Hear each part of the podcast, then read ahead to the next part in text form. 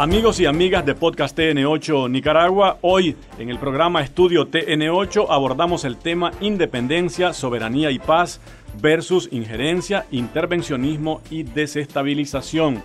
Les comparto la entrevista con Carmen Parejo Rendón, periodista, internacionalista y analista político de España, y los periodistas Adolfo Pastrán, director de Informe Pastrán, periodista y analista político, y Jorge Capelán, periodista y analista político. Eh, cuando hablamos de intervencionismo, de injerencismo, inmediatamente pensamos en Estados Unidos, inevitablemente. Claro, bueno, pero... Pero Europa no se queda atrás tampoco. No, obviamente obviamente. Y aquí, bueno, pues venimos de un proceso de 500 años de, colonización.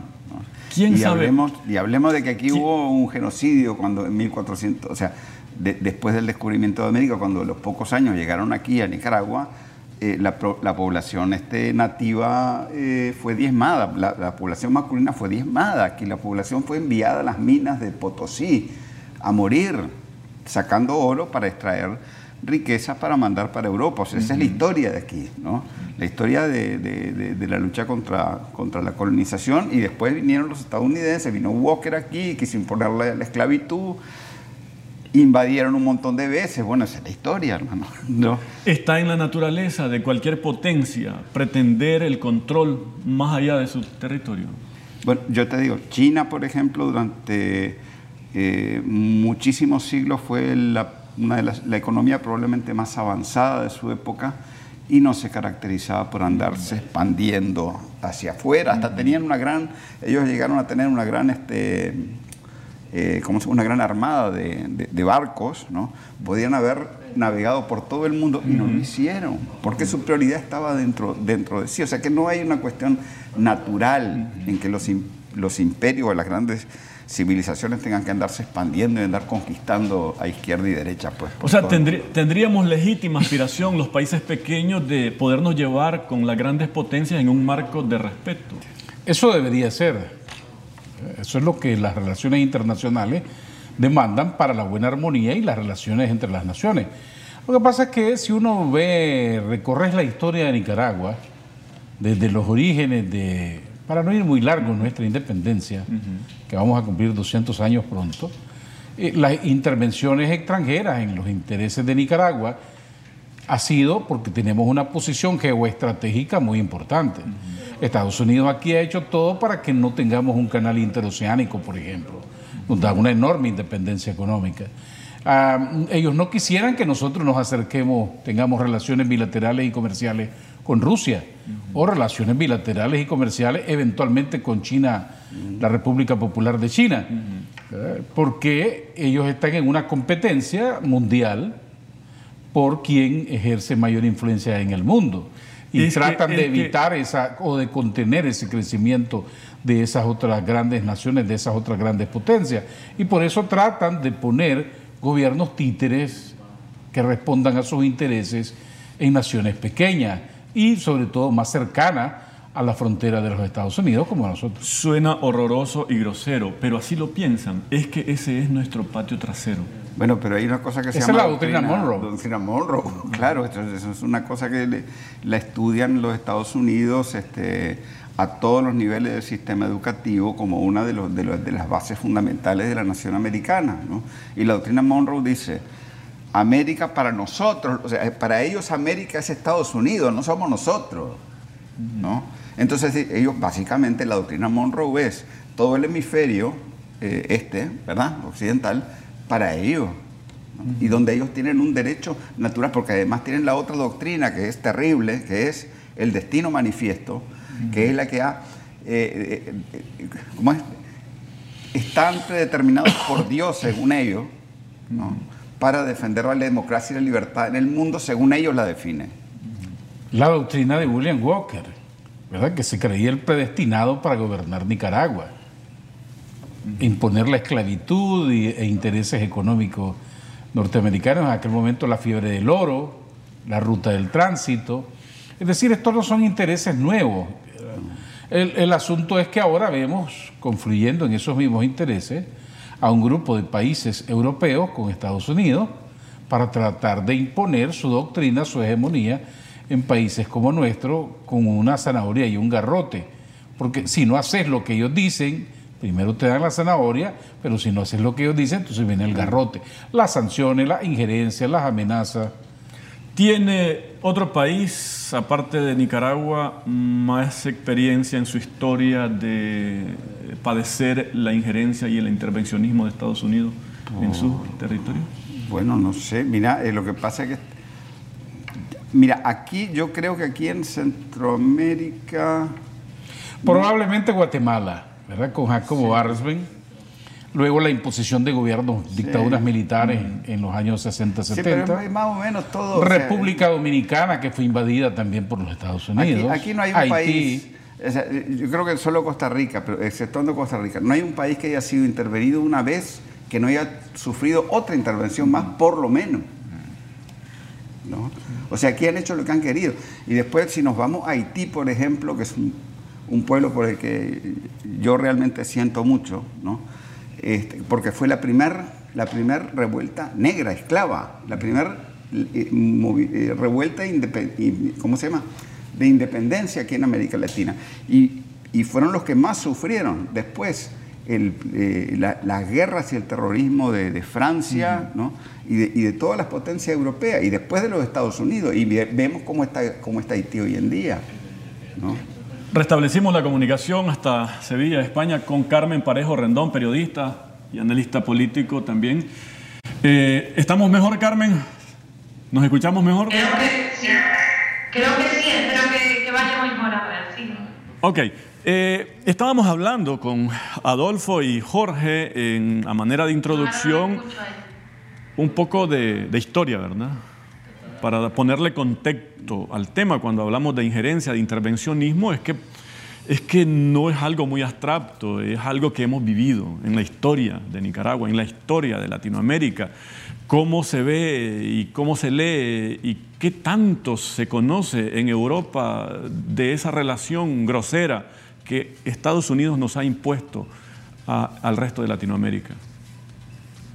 Bueno, pues creo que con, esto también estáis hablando, estaba escuchando muy atentamente sobre consideraciones históricas. Hay que entender que Europa también ha tenido sus propios intereses en América Latina, en concreto España, de donde yo hablo con más razón, como, como ya sabemos pero eh, para que Estados Unidos pudiera convertirse en una potencia como se convirtió, necesitó de esa doctrina Monroe, o sea, necesitó aplicar una lógica de convertirse en una potencia, primero eh, regional, después continental, y con eso ya aplicar su dominio en el resto del mundo. Cuando hablan del patio trasero, literalmente creo que Estados Unidos, para poder conservar su estatus de gran potencia, necesita controlar y hacer esas, esas esferas de actuación. Entonces, ¿cómo se ve desde aquí? Pues desde aquí la mayoría de las veces hay que tener en cuenta que la mayoría de nuestros medios de comunicación, de nuestras películas, de todo el poder cultural, está dominado por esos intereses. Entonces, efectivamente, eh, aquí, igual que casi todos lados, vemos las películas de Estados Unidos, las series de Estados Unidos,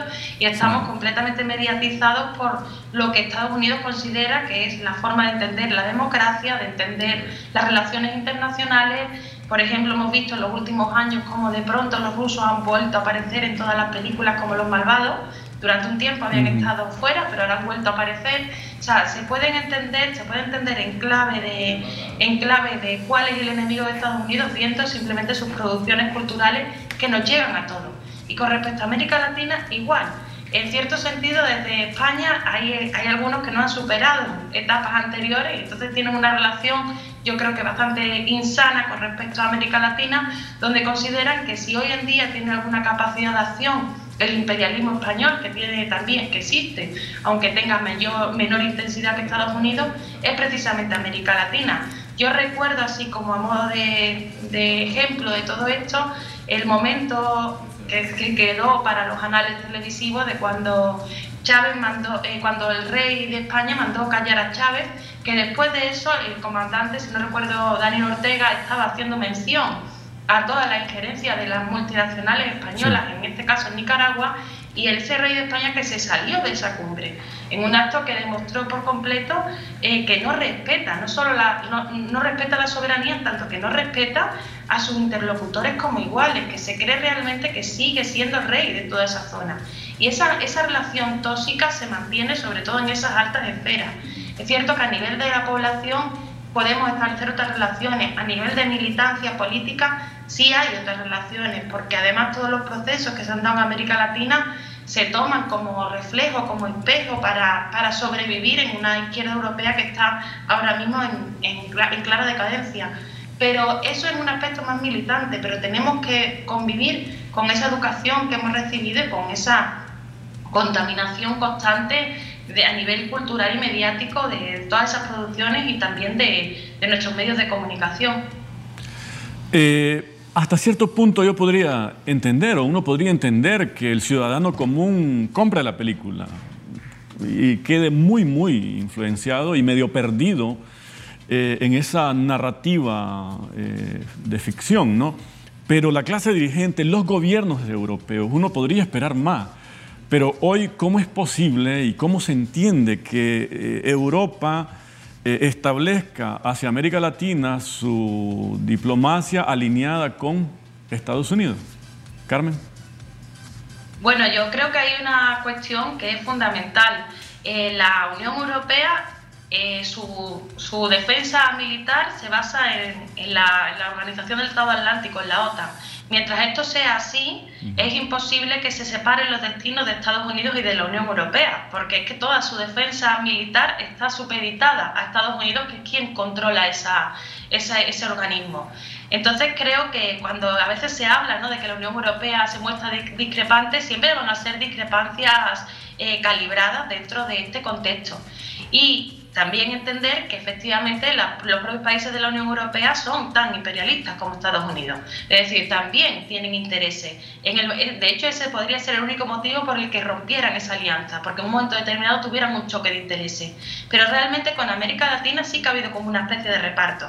Y aunque efectivamente las demás potencias también intervienen, eh, se le deja este patio trasero a Estados Unidos. De momento se le deja, se le permite. Igual que eh, en África suele tener más la voz cantante en Francia, aunque no se, no se hable de ello, ¿no? Pero sí que creo que más o menos eh, mantienen ese reparto porque tienen esa, esa alianza del Tratado Atlántico, o sea, la OTAN, que, es su defensa internacional, donde efectivamente el mayor ejército del mundo, que sigue siendo el de Estados Unidos, es quien lidera esa alianza. Y mientras esto sea así, eh, la Unión Europea va a estar supeditada a esos intereses.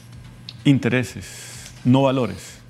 Entonces, eh, porque, cuando hablamos de, democracia, de derechos humanos, no eh, es... Lo que pasa es que hacia afuera ellos dicen que son dueños de los valores, son dueños de la democracia, son dueños, inventores pues, de los derechos humanos, ¿verdad?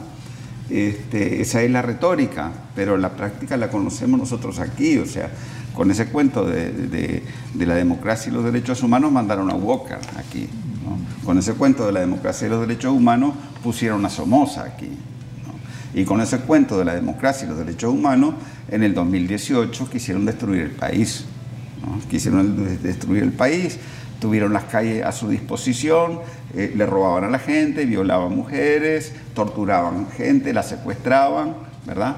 Este, destruían todos los bienes públicos que podían encontrar. Eh, bueno, esa gente, o sea, lo que pasa, mira, de, lo que está pasando hoy en día en Nicaragua, el objeto político. El objeto político aquí en Nicaragua es el imperio de la ley, es, es la institucionalidad del país. Es que las leyes del país se cumplen. Ahora, esta red, porque lo que se está prácticamente es desarticulando una red que lo que quiere es destruir Nicaragua. Esta gente ha tenido amnistías, ha tenido diálogos, ha tenido, este, ha tenido además 10.000 señales. Por ejemplo, reformas, reformas a la ley electoral, reformas este, eh, legales que se han tomado en la, Asamblea Nacional, ¿verdad? Y ellos siguieron, siguieron como zombies, tratando de impulsar un plan golpista, Y lo que, está sucediendo, ah, lo, que está, lo que está sucediendo ahorita es que se está desarticulando una red eh, directamente nociva para la vida del país. ¿Ha sido el papel de los grandes medios de comunicación decisivo para fabricar la película también de la que nos hablaba Carmen? Me gustó mucho el análisis de ella porque nos pone en contexto cómo los grandes medios corporativos están respondiendo precisamente a esos intereses. Esa es la película que vemos en este momento, cómo están respondiendo, haciendo una caja de resonancia a ciertos organismos internacionales de derechos humanos, las posiciones de los Estados Unidos. Y eso nos trae a la realidad de Nicaragua. Para que Estados Unidos pueda lograr esos objetivos, necesita de actores locales. ¿Quiénes son ellos? Sectores políticos, vende patria, que saben que van a perder las próximas elecciones, que las iban a desconocer, iban a armar un alboroto aquí para desconocer las elecciones al gobierno que sea legítimamente electo y tratar de propiciar la caída del gobierno en una revuelta eh, como la quisieron intentar en el 2018. Entonces, el, panorama es bien claro y, para eso necesitaban financiamiento externo. Toda la danza de millones de dólares que han recibido durante los últimos años a través de diversas agencias de los Estados Unidos. Y eh, del otro lado, desde afuera, tratando de crear una narrativa de que en Nicaragua nos estamos quemando, este país está incendiado y que eh, bueno, hay que hacer algo, una intervención de alguna forma eh, por Nicaragua. Mira, te voy a contar un caso porque es lo que estamos investigando nosotros ahorita. El caso de la voz de Alemania. La voz de Alemania no es una agencia de noticias normal o, digamos tradicional, ¿verdad? ¿Por qué? Porque además, bueno, primero es un medio estatal, medio del, gobierno de Alemania, ¿no? Pero además se encarga de formar agentes de cambio en el mundo. ¿A quién se le ocurre una agencia de noticias formando agentes de cambio en el mundo? ¿no? Eso obviamente es injerencia política. imagínate, si, imagínate si Telesur hiciera lo mismo. Imagínate si RT hiciera lo mismo. ¿no? Ahora, aquí en Nicaragua, ¿quién era la corresponsal de la voz de Alemania? La Gabriela Seltzer, que es miembro del MRS, todo el mundo lo sabe aquí. Que venga alguien y diga que ella no es miembro del MRS, por supuesto que lo es. Y agarraba, mira, la, ¿qué hace, la, hace la, la, voz de Alemania? Igual que, igual que F, igual que la CNN, se van a la prensa, leen lo que se escribió en el día, leen lo que se escribió en Confidencial y en base a eso hacen toda su, toda su narrativa. narrativa.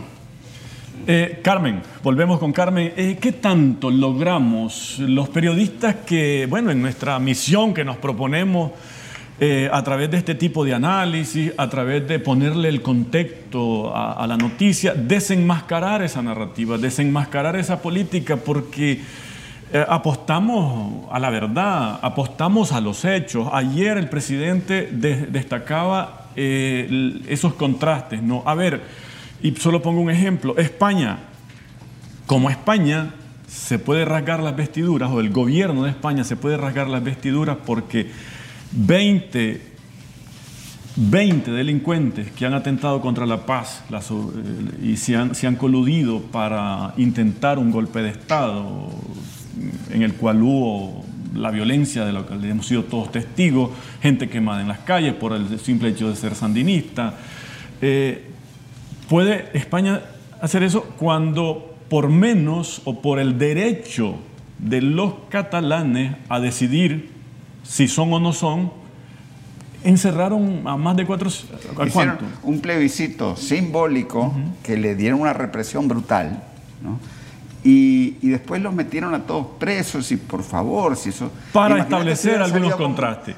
si hubieran salido con morteros y... Este, hay, hay otro ejemplo, Jorge, muy reciente y que, el presidente, lo, presidente Daniel lo, lo destacaba ayer. Estados Unidos. ¿Quién le dice a Estados Unidos que de acuerdo a sus leyes no proceda a, investigar y a enjuiciar a quien haya cometido delito en el marco de la protesta. soltar a los del Capitolio. Suelten ahí a los 400, 400. del Capitolio. Carmen. Hay, hay como, hay como mucha, mucha, mucha hipocresía, mucha doble moral. ¿Cómo y qué tanto vos sos o no optimista en términos de el papel que intentamos algunos medios desempeñar para desenmascarar y que la opinión pública a nivel del mundo tenga otra versión de los hechos? Bueno, primero que efectivamente además el derecho a una información veraz se supone que es un derecho humano, o sea que lo que estamos haciendo no es más que defender los derechos humanos frente a lo que están haciendo estos medios que también es una también es una forma de violencia, de violencia clara. Eh, nosotros desde aquí también es verdad que establecemos, y también con otros países de América Latina, se están estableciendo muchas redes de contacto donde sí podemos eh, establecer o organizarnos para ir sacando a la luz de la verdad frente a tanta oscuridad. Porque además es relativamente sencillo en el sentido de que tenemos la verdad de nuestra parte, aunque es complicado porque efectivamente controlan los grandes medios y además muchas veces eh, no solamente que las notas o la dirección de las notas sean la misma, sino que a veces la nota es la misma. Sabemos algunos medios y, es que no cambian ni una coma. O sea, es directamente en la misma nota publicada en varios, en varios medios. Con respecto al tema de la represión en el Estado español, eh, ayer me parece, o, creo que fue ayer en el Consejo de Europa, se equiparó el nivel de represión en España con el nivel de Turquía. Y, y además eh, se hizo una votación donde la mayoría apoyó esa moción contra, contra España, que otra vez hace un tirón de oreja a España, y no solamente por el caso, el caso catalán. O sea, es verdad que el nivel de represión que aquí parece que a veces nos hemos acostumbrado no es natural ni siquiera para una democracia liberal estándar. Entonces es muy curioso cuando andan dando lecciones de derechos humanos al resto del mundo.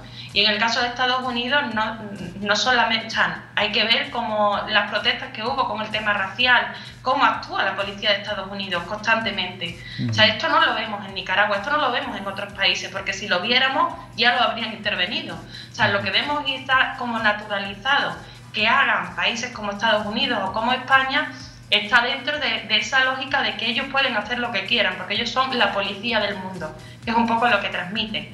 También hay que tener en cuenta, por ejemplo, la alianza tan estrecha entre Estados Unidos y Arabia Saudí, que Arabia Saudí parece que es su, su Somoza actual, que estaba siempre esa frase de, de Rubén, de que era lo que era, pero que era suyo, ¿no? Entonces, pues eso estaba permitido.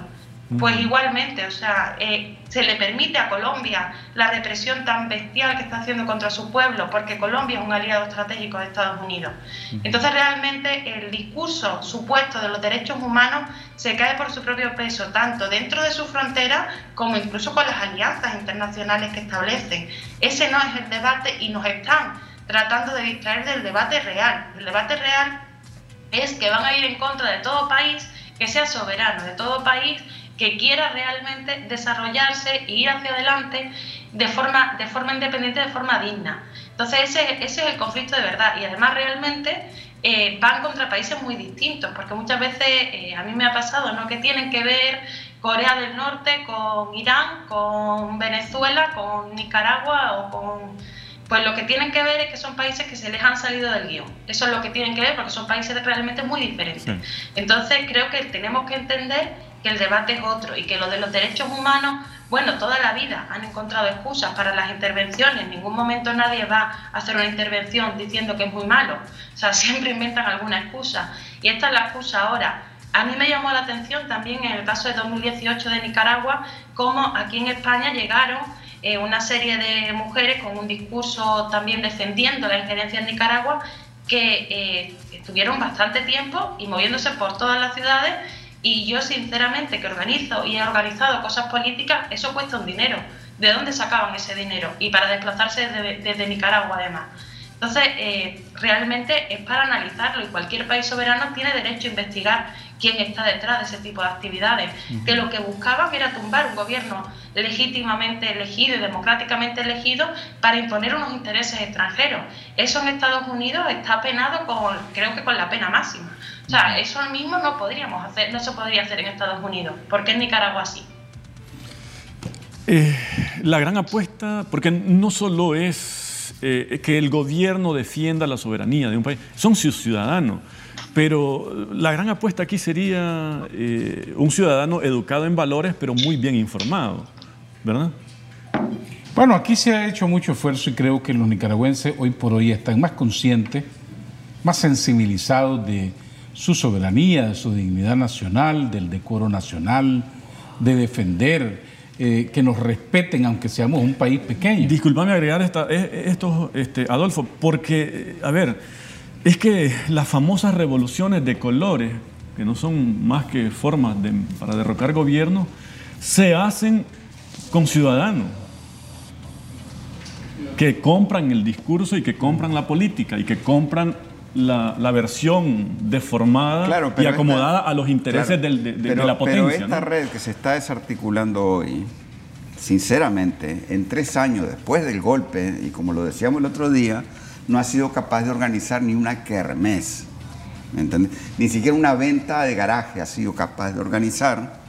¿Por qué? Porque sencillamente no tienen pueblo.